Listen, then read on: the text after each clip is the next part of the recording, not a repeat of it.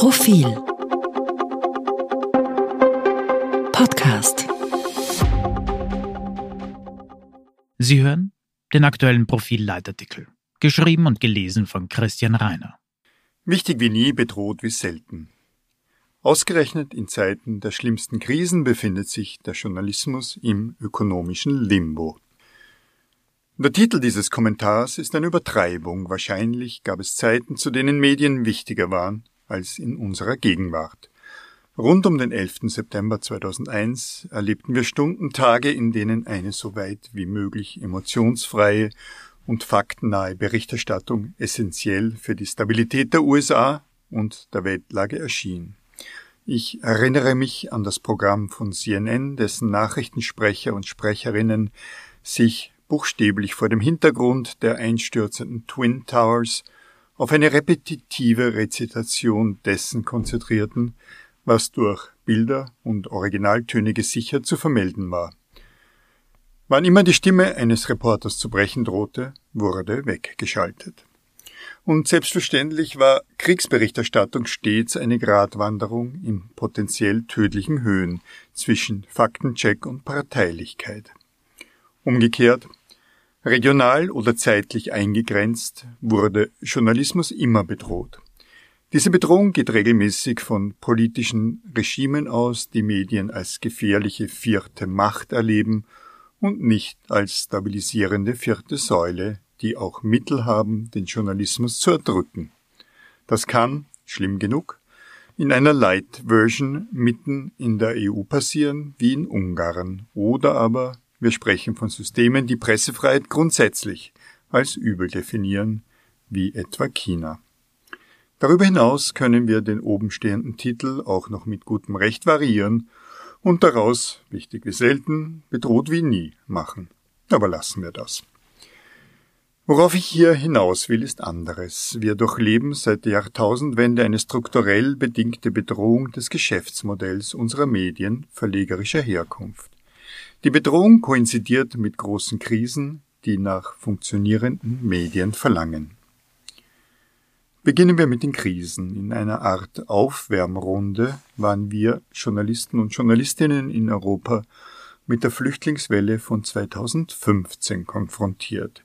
Während einige Staatsmänner, nicht zuletzt Sebastian Kurz und Viktor Orban, es prächtig verstanden, diese Welle zu reiten, benötigten wir Monate, vielleicht Jahre, um einen guten Weg zu finden.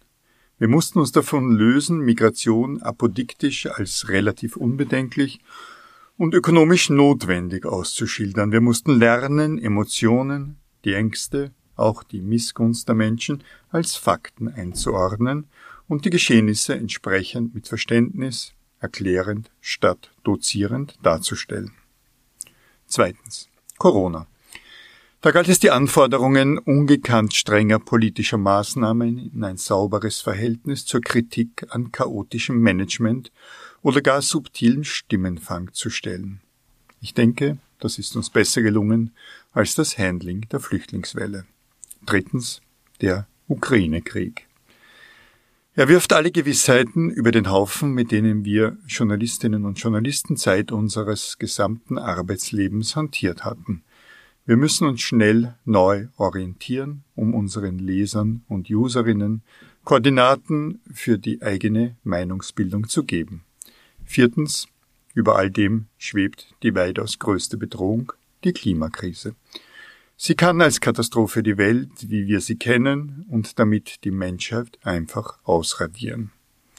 An diesem Beispiel gezeigt, der Kampf gegen den Klimawandel ist ohne Journalismus unvorstellbar. Zivilgesellschaftlicher Aktivismus gekoppelt mit Social Media könnte allein niemals genug Druck aufbauen, um Wirtschaft und Politik zu den radikalen Veränderungen zu zwingen, die den Untergang vielleicht noch abwenden werden. Das war die eine Seite. Weltuntergang, falls Journalismus nicht funktioniert. Diese radikale These steht leider im Spannungsfeld mit den Zukunftsaussichten eben jenes Journalismus, der die Welt stabilisieren soll. Es tut etwas weh, der Wahrheit ins Auge zu sehen, wo wir doch angehalten sind, unsere eigene Leistungsfähigkeit auszuloben, zu vermarkten. Aber der Blick auf die Auflagenzahlen von Printmedien, auch unter Berücksichtigung digitaler Abonnenten, auf die Werbeumsätze, auf die Altersstruktur des linearen Fernsehens legt sehr nahe. Unser Geschäftsmodell steht auf tönernen Füßen. Einerseits verschiebt die digitale Disruption Werbegeld, das für die meisten von uns den Löwenanteil des Umsatzes ausmachte. 100 Prozent beim privaten Rundfunk zum Beispiel, zwei Drittel ursprünglich bei Profil.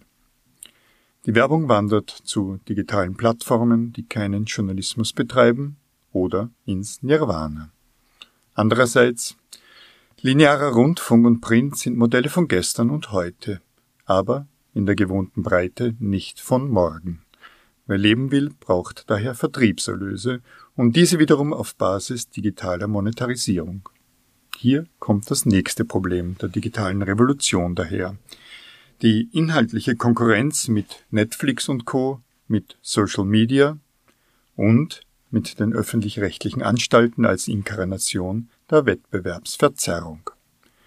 Unter dem Strich bedeutet das, Ausgerechnet in Zeiten der schlimmsten Krisen, allen voran der Erderwärmung, befindet sich der Journalismus im ökonomischen Limbo. Jener Journalismus, ohne den diese Krisen nicht zu bewältigen sind. Und ich habe nicht den Eindruck, dass sich die Öffentlichkeit dieses Dilemmas bewusst ist, dass die Politik ein Interesse daran hat, das Dilemma aufzulösen.